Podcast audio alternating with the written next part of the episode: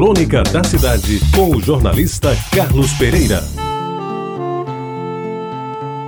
Ele bem que era um jovem bonito e inteligente, de uma família de classe média, na qual pontificavam médicos e advogados, resolveu, com o apoio da mãe e a desconfiança do pai, seguir a carreira eclesiástica e assim internou-se por um bom tempo no seminário, onde aprendeu quase tudo.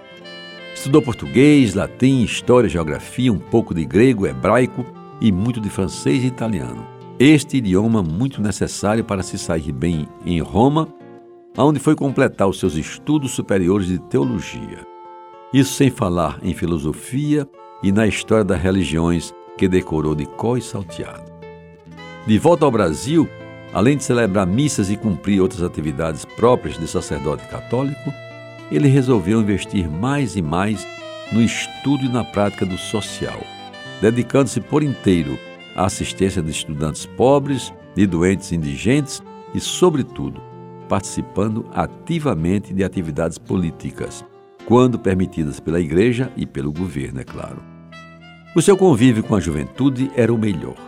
Ia desde a seriedade das advertências firme quanto às drogas até a necessidade de uma maior participação da juventude na discussão dos problemas políticos do país, passando pelo exercício de atividades sociais e recreativas.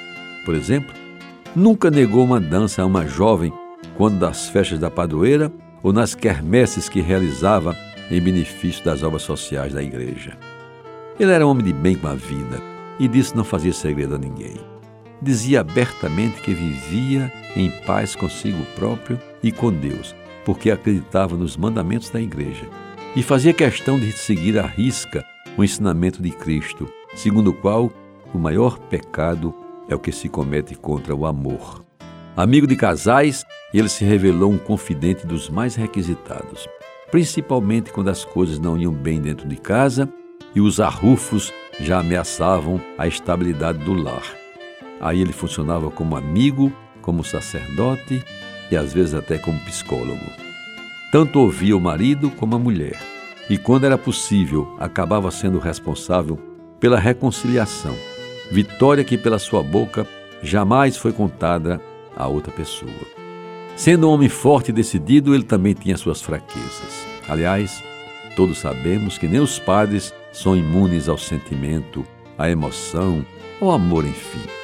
Dizem que até os santos também tiveram suas fragilidades, corrigidas a tempo por interferência do Senhor. Numa dessas suas fraquezas, comentaram depois os faladores, ele apaixonou-se perdidamente por uma ovelha do seu rebanho, mas nunca teve a coragem de lhe confessar por inteiro o seu amor, pois sabia que aquele amor era um amor impossível. Ela era casada e bem casada, com um amigo de toda a sua confiança. Seguiu sua vida amando-a como podia.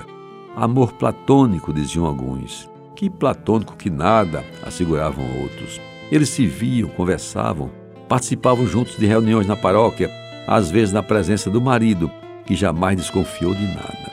Nunca se ouviu dizer que alguém tivesse testemunhado uma ação amorosa mais íntima entre os dois. Ele ficou velhinho, ela ficou velhinha, o marido morreu primeiro.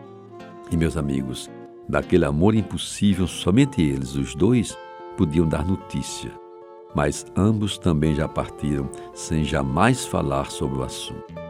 E quem sabe agora no céu eles consigam viver o que na terra lhes foi negado. Você ouviu Crônica da Cidade com o jornalista Carlos Pereira.